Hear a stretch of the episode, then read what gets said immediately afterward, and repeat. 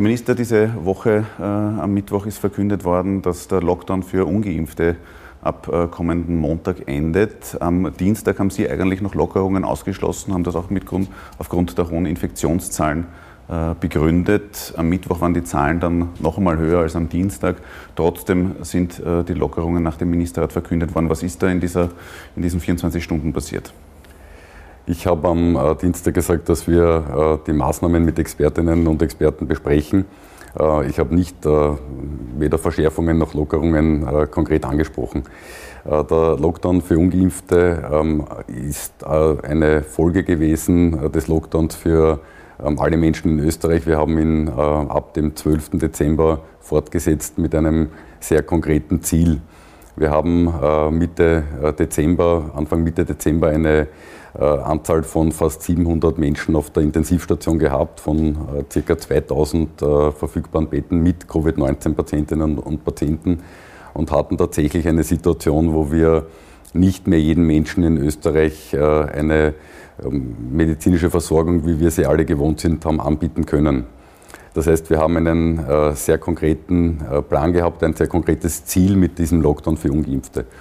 Dieses Ziel ist erreicht worden. Äh, wir haben jetzt, äh, kann man nicht sagen nur noch, aber wir haben jetzt äh, nur mehr 180 Menschen auf der Intensivstation liegen.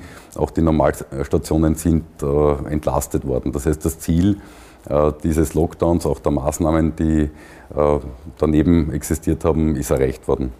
Kann man eigentlich sagen, was dieser Lockdown für Ungeimpfte konkret äh, gebracht hat? Weil auch Simulationsforscher sagen, also bei den äh, Mobilitätsdaten sieht man eigentlich nicht, dass er was verändert hat. Äh, was liegt Ihnen davor, äh, was der Lockdown für Ungeimpfte für das epidemiologische Geschehen tatsächlich auch gebracht hat? Es ist natürlich bei sich zum Teil überschneidenden Maßnahmen oft schwierig zu sagen, was hat wie gewirkt. Aber wir sehen, die Auswirkung ähm, von den Maßnahmen. Wir sehen die Auswirkung des äh, Lockdowns für Ungeimpfte. Es hat natürlich äh, ein Lockdown immer nur oder ist nur dann begründbar, wenn tatsächlich ähm, ein Notstand in der medizinischen Versorgung droht. Den Notstand haben wir gehabt und den Notstand haben wir mit den Maßnahmen und als nicht unwesentliche Maßnahme natürlich mit dem Lockdown für Ungeimpfte äh, entschärfen können. Das heißt, wir befinden uns jetzt in einer Situation, ähm, wo die medizinische Versorgung in den Spitälern ähm, wieder gut funktioniert. Jetzt äh, endet äh, der Lockdown für Ungeimpfte. de facto ändert sich für die aber nicht viel, weil es gilt überall noch die 2G-Regeln vom Handel bis zur Gastro, Kultur, Tourismus. Ähm, ist das jetzt eigentlich nur eine Maßnahme, die Symbolcharakter hat? Wir haben äh, Settings, die wir sicher machen. Das ist der Handel mit äh, den Zutrittsbeschränkungen mit 2G. Wir haben die 3G am Arbeitsplatz. Äh, wir haben die Kunst und Kultur, die wir äh, mit ähm, Mengenbeschränkungen äh, gemacht haben, um diese Orte sicher zu machen. Ähm, die Ungeimpften können hinaus, sie können wieder Menschen treffen. Das ist, glaube ich, ein, ein wesentlicher Aspekt. Aber wir müssen schauen, dass wir die Gesamtsituation äh, im Auge äh, behalten. Das heißt, wir wissen, dass wir jetzt äh, Kontaktreduktionen ähm, haben von ungefähr 30 Prozent. Deswegen sind wir jetzt auch auf einer auf, auf einem Weg hin zu, zu, einem, zu, einer, zu einer Sicherheit, die wir brauchen in dieser Situation. Und da muss man behutsam vorgehen. Jetzt sagt der Handel schon, äh, er fordert auch ein Ende dieser 2G-Kontrollen, äh, weil ja auch äh, dann mit kommender Woche die Impfpflicht in Kraft tritt. Kann man dem Handel da jetzt noch immer sozusagen ein bisschen die Hilfspolizei spielen lassen und diese Kontrollen auch weiterhin durchführen lassen? Ich glaube, ganz wesentlich ist, dass wir in Österreich Maßnahmen haben, die ein, ein konkretes Ziel beinhalten, nämlich dass wir zum einen die medizinische Versorgung sicherstellen können, aber äh, dass wir auch ähm, in den nächsten Wochen ähm, sicher sein können, dass wir ähm, mit, Omikron, mit dieser Welle gut durchkommen. Das ist wichtig. Wir, wir haben äh, Settings, die Kontaktreduktionen bewirken, die sind auch äh, weiter notwendig, aber wir können in anderen Ländern sehen, die zwei, drei Wochen weiter sind, wie sie mit dem Peak, also mit, dem Spitze der, mit der Spitze der Welle umgehen. Den erwarten wir in ungefähr 10 bis 12 Tagen in Österreich, in den Bundesländern unterschiedlich. Äh, und das ist der, der Zeitpunkt, wo wir darüber nachdenken können, so wie andere Länder auch, ähm, welche Maßnahmen gelockert werden können. Aber wäre es für Sie äh, etwa vorstellbar, dass man sagt, 2G-Regel gilt ohne dies noch immer, aber dass die Kontrollen im Handel eben aufgehoben werden, um da auch den Handel zu entlasten und das eben nur mehr stichprobenartig durch Polizeiorgane durchführen zu lassen? Genau das sind Maßnahmen, die wir besprechen. Wir, wir wissen, und das ist der Vorteil, äh, den Österreich hat, äh, wie andere Länder mit der Spitze umgehen. Äh, da gibt es unterschiedliche Variationen. Wir haben Länder wie, wie Dänemark zum Beispiel oder auch Großbritannien, ähm, die sehr rasch jetzt öffnen, die den Peak erreicht haben oder wo der Peak absehbar ist und die öffnen. Und genau diese unterschiedlichen Settings sind dann wieder möglich, dass man darüber spricht, wo geöffnet werden kann. Das ist eine das muss sehr genau austariert werden, in welchen Bereichen man äh, welche Lockerungen macht. Aber ja, es wird keine Maßnahme in Österreich auch nur einen Tag länger bleiben, als sie unbedingt notwendig ist. Ab wann wird es zum Beispiel nicht mehr notwendig sein, äh, wie das jetzt auch äh, schon einige Länder fordern, die Sperrstunde bei 22 Uhr zu belassen? Das ist auch eine Einschätzung, wie viel bringt die Sperrstunde bis 22 Uhr. Da sehen wir, die hat einen Effekt. Und das ist genau auch ein Teil dieses Pakets, das besprochen wird, wenn wir wissen, der Peak kommt, die nächsten Wochen danach sind sicher. Ich bin dafür verantwortlich, dass die gesundheitliche Versorgung sichergestellt wird. Und da sind Kontaktreduktionen wesentlich. Wenn wir sehen, der Peak ist erreicht, ähm, es geht nach unten, dann ist das der Zeitpunkt, über genau diese Fragen äh, zu sprechen. Jetzt hat es eben beim Ministerrat auch schon äh, geheißen, dass der Bundeskanzler ja auch äh, begründet hat, es droht keine Überlastung äh, des Spitalsystems, deswegen kann auch gelockert werden. Wenn jetzt eben keine Überlastung droht, warum bleiben dann noch Maßnahmen wie die 22 Uhr Sperrstunde oder die 2G-Kontrollen aufrecht? Dass wir weiterhin äh, Kontaktbeschränkungen brauchen, bis wir sicher sein können, der Peak ist erreicht und auch nach dem Peak die folgenden Wochen. Äh, das ist, glaube ich, ganz wesentlich. Äh, wir haben da den Vorteil, auch in anderen Ländern schauen zu können, was die machen, wenn der Peak erreicht ist. Da gibt es unterschiedliche Sicherheitsstufen, die die Länder einschlagen. Es gibt Länder, die gleich sehr viel aufmachen. Ich habe schon Dänemark oder Großbritannien erwähnt. Es gibt Länder, die waren bis vor kurzem noch im Lockdown, wie zum Beispiel Holland. Das heißt, die, die, äh, Variationsbreite, wie darauf reagiert wird, ist recht groß. Ich bin dafür, dass äh, wir in Österreich einen sicheren Weg gehen. Dass wenn wir die Prognosen haben, dass die nächsten Wochen sicher sind und wenn wir sicher sind, wann der Peak ist, äh, dass wir dann über die Lockerungen reden. Der Peak wird jetzt eben in ein bis zwei äh, Wochen äh, erwartet mit Infektionszahlen von 35.000 bis 40.000 äh, Neuinfektionen. Äh, jetzt war aber ähm, auch beim Ministerrat diese Woche kein einziges Mal mehr ist das Wort genereller Lockdown gefallen. Können Sie ausschließen, dass wir diese Omikron-Welle ohne einen generellen Lockdown äh, bewältigen können? Also ich möchte in einer Pandemie überhaupt nichts ausschließen, das ist ein Grundsatz. Es ist aber jetzt nicht wahrscheinlich. Also wir haben jetzt, äh, und das ist schon ein, ein äh, Verdienst von uns allen, doch schwierige Wochen gehabt. Wir haben im äh, Ende November, Anfang Dezember einen allgemeinen Lockdown gehabt. Wir haben recht strenge Maßnahmen gehabt über Weihnachten, Silvester bis jetzt hinein. Und damit haben wir erreicht, dass wir einen Peak abschätzen können, einen Peak, der und da stellt sich immer mehr heraus, vertretbar ist für das Gesundheitssystem. Das ist schon mal etwas, was wir erreicht haben. Das ist ganz wesentlich. Äh, wenn wir den Peak erreicht haben, wenn diese Prognosen stimmen, die stimmen natürlich jetzt zuversichtlich und wir auch abschätzen können, wie die Folgewochen ausschauen, dann ist es der Zeitpunkt, äh, um über Lockerungen nachzudenken. Ich bin gerne einer, der auf der sicheren Seite ist. Es gibt berechtigte Anliegen vom, vom Handel, von der Gastronomie, das verstehe ich auch. Ähm, aber ich als Gesundheitsminister muss dafür Sorge tragen, dass jedenfalls die medizinische Versorgung auch über den Peak hinaus äh, gut abgesichert ist. Aber bei den derzeitigen Prognosen, wenn die so eintreffen sollten, äh, wird es keinen äh, generellen Lockdown mehr geben. Ja. Wann sind da so die Parameter, wo Sie sagen müssten, da wird es zu eng? Wir lernen jede Woche. Die Prognosen werden immer besser. In den letzten Wochen hat sich herausgestellt, dass die Prognosen, die schon Ende des Jahres gemacht worden sind, Anfang des Jahres ähm, sehr gut eingetroffen sind. Da ist Mitte, äh, Mitte ähm, Jänner ungefähr die, die, die Höchstanzahl prognostiziert worden, also die 16.000 Positivtestungen am Tag. Und auch das, was wir jetzt erleben, die, die 30.000, die von Ihnen angesprochenen 40.000, 45.000, ähm, werden wohl so passieren. Das heißt, wir sehen, dass wir mit den Maßnahmen, die wir Anfang Jänner gesetzt haben, richtig gelegen sind, weil sich die Prognosen mit den Einschränkungen, die Kombination aus beiden und damit die folgenden Entscheidungen als richtig herausgestellt hat. Das waren ähm, strenge Maßnahmen, das äh, weiß ich, das ist mir bewusst. Auch die Einschränkungen sind mir bewusst, aber ich möchte äh, zeigen, dass wir auf einem äh, guten Weg sind äh, in dieser äh, fünften ähm, Omikron-Welle. Das sind jetzt äh, immer berechenbare Dinge. Und es freut natürlich jetzt zu sehen, dass der Peak auch in Österreich ähm, relativ klar schon prognostiziert wird. Und die nächsten Wochen äh, sind dann auch wichtig. Äh, jede Woche kriegen wir genauere Prognosen. Jetzt wissen wir, äh, der Peak wird in 10 bis 12 Tagen erreicht sein und die Maßnahmen, die bis jetzt äh, gesetzt worden sind, ähm, waren angemessen.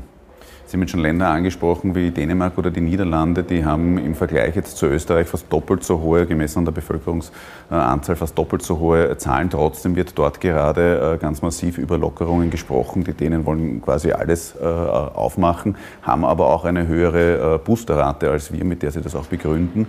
Wann ist es bei uns so weit, dass man hier über Lockerungen sprechen kann? Würde man das auch äh, an der Boosterrate, an der Boosterquote äh, davon abhängig machen? Ich würde das nicht von der Boosterrate abhängig machen. Wir, wir wissen, dass wir zwei, drei Wochen in die Zukunft schauen können, weil es Länder gibt, die jetzt genau den Peak schon erreichen. Und in den Ländern, die jetzt den Peak erreichen, wird jetzt über, über Öffnungen äh, nachgedacht in unterschiedlicher Ausprägung. Und genau diesen Weg wird Österreich auch gehen. Wenn wir abschätzen können, der Peak äh, ist um den 10., 12., äh, am Februar, vielleicht in einigen Bundesländern äh, tatsächlich schon vorher, dann ist das der Zeitpunkt, wo man ähm, sicher in, in, Stufen überlegt, wo geöffnet werden kann. Und das werden wir natürlich machen. Noch einmal die Versicherung, wir werden keine Maßnahme auch nur einen Tag länger in Österreich belassen, als es unbedingt notwendig ist. Jetzt waren vergangene Woche die äh, Zahl der Neuinfektionen noch um wesentlich, äh, Wesentliches geringer, als sie diese Woche sind. Trotzdem hat es da schon zu massiven Problemen äh, im IT-System äh, bei den äh, Einmeldungen äh, der Daten gegeben. wie kann das jetzt sein, dass man nach zwei Jahren Pandemie dann noch immer so gravierende Probleme hat, was das Meldesystem betrifft? Wir haben jetzt ähm, Einmeldungen gestern von über 30.000 am Tag. Das sind jetzt schon ähm, Datenmengen, die äh, sehr groß sind.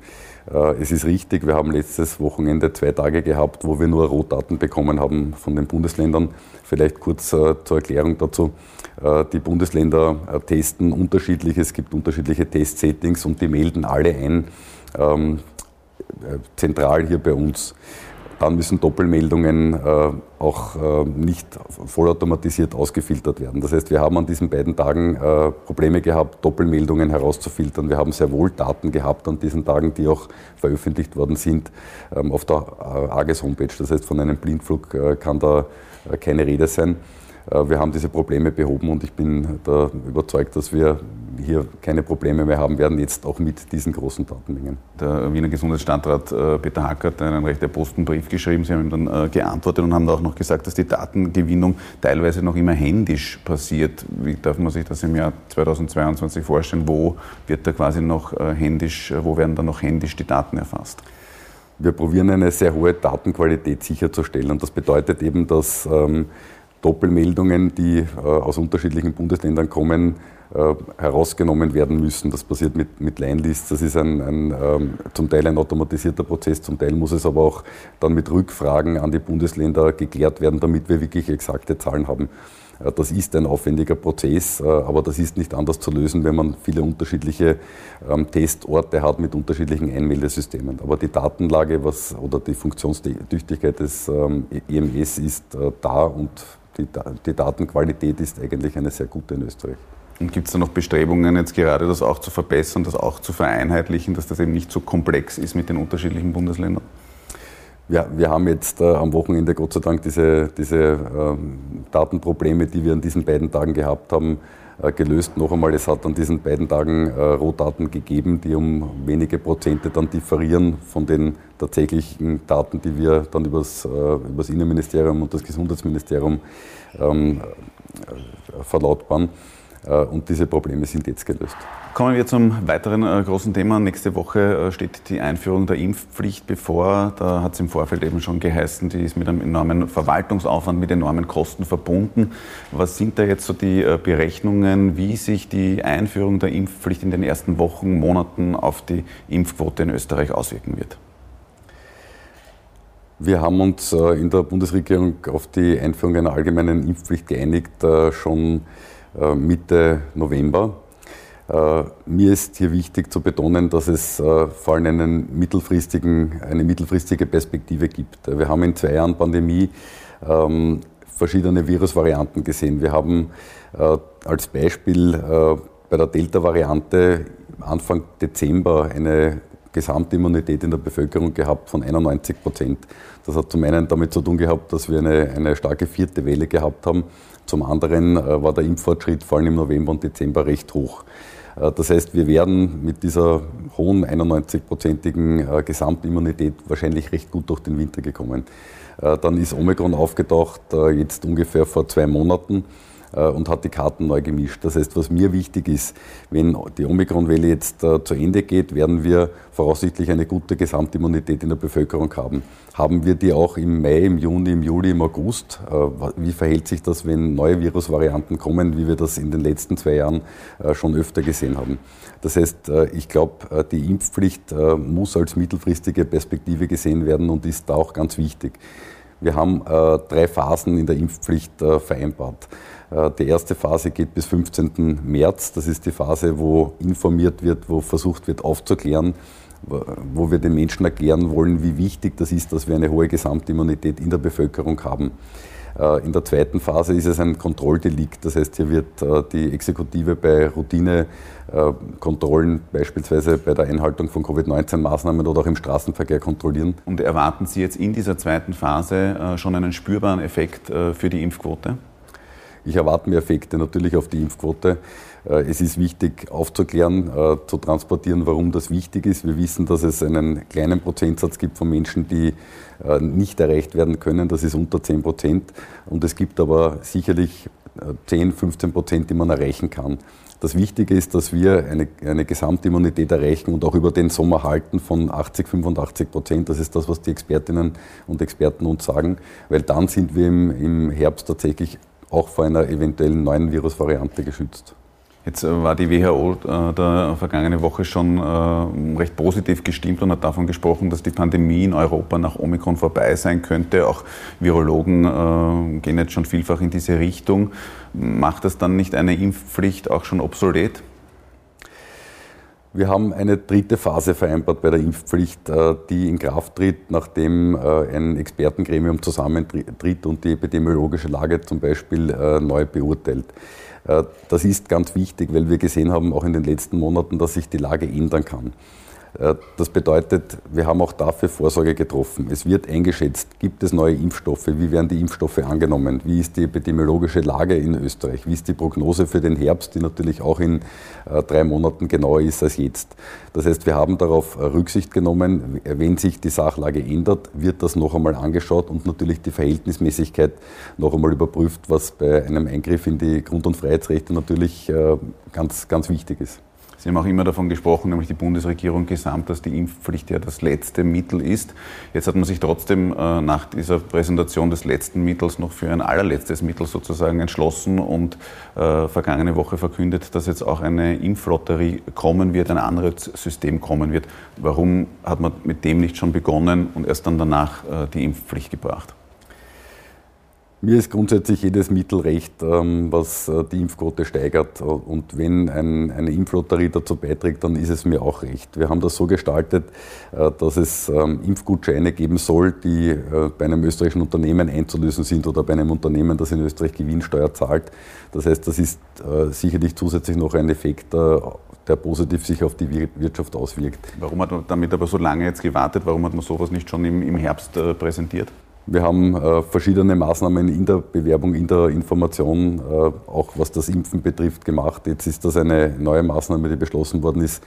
Äh, wichtig ist, dass sich viele Menschen in Österreich überzeugen lassen, impfen lassen. Wichtig ist die Darstellung, dass wir in Österreich äh, einen sicheren Impfstoff haben. Wir haben auch äh, die, eine Konzentration darauf gelegt, gegen Fake News aufzuklären. Ähm, auch ähm, ein, eine ganz wesentliche Sache, weil die, die Impfung und die hohe Durchimpfung der Bevölkerung auch im Hinblick auf den Herbst sicherlich ähm, alternativlos ist. Jetzt sagen Wissenschaftlerinnen, die sich aber mit solchen Anreizsystemen auseinandergesetzt haben, eine Impflotterie bringt nichts, hat keine äh, Effekte. Das kostet äh, dem Staat jetzt eine Milliarde Euro. Wenn es dafür eigentlich noch keine Evidenzen gibt, warum macht man sie dann? Wir werden jetzt die Art und Ausgestaltung der Impflotterie besprechen. Es gibt schon Beispiele auch in Österreich, zum Beispiel das Burgenland, da hat eine Impflotterie ähm, sehr wohl Effekte gebracht. Das heißt, wir, wir besprechen die Art und Ausgestaltung. Der Aspekt, dass das Gutscheine sind, die in Österreich eingelöst werden müssen, ist natürlich auch ähm, im, im zweiten Schritt eine Förderung der Wirtschaft. Also mir ist jedes Mittel recht, wenn wir die Impfquote dadurch erhöhen können. Abschließend jetzt noch, Sie sind jetzt seit knapp einem Jahr äh, Gesundheitsminister, haben schon den äh, dritten Bundeskanzler äh, jetzt erlebt mit Karl Nehammer. Was hat sich denn da verändert unter einem Bundeskanzler Karl Nehammer? Wie ist denn da jetzt die Zusammenarbeit? Und worin unterscheidet sie sich auch vielleicht zu früher? Ich habe ein äh, gutes Verhältnis zum, äh, zum Karl Nehammer, äh, sicherlich auch deswegen, weil wir eine durchaus ähnliche Art haben, einen, einen äh, pragmatischen und faktenorientierten Zugang. Äh, das zeigt sich auch in der Implementierung von GECO. Das war ein, ein Wunsch von ihm, ein Wunsch von mir, dass wir Experten miteinander verzahnen, dass wir ein, ein doch schlagkräftiges Entscheidungsgremium schaffen, wo wir konkrete Fragen als Bundesregierung an GECO richten und GECO uns Entscheidungsmöglichkeiten, einen Entscheidungskorridor äh, anbietet. Es ist klar, dass die Entscheidung politisch getroffen wird, die Entscheidung äh, auch politisch zu verantworten ist. Aber das ist ein, ein vernetztes Gremium aus äh, Epidemiologen, aus äh, Medizinerinnen, aus Verfassungsjuristinnen, aus Kommunikationswissenschaftlern äh, und hat sich sehr bewährt seitdem. Und insofern tue ich mir mit äh, Karl Nehammer besonders einfach, weil wir, glaube ich, da einen sehr ähnlichen Zugang haben, wie man mit Fragestellungen umgeht. Ist Ihnen dieser Pragmatismus, diese Faktenorientiertheit davor etwas abgegangen unter einem Bundeskanzler Sebastian Kurz? Also ich möchte das nicht vergleichen. Ich habe auch mit äh, Sebastian Kurz äh, gut zusammengearbeitet, aber äh, diese, diese Aspekte des ähm, faktenbasierten Pragmatismus, das ist etwas, was mich mit dem Karl Nehammer sicher verbindet. Herr Minister, vielen Dank für das Gespräch. Danke. Dankeschön.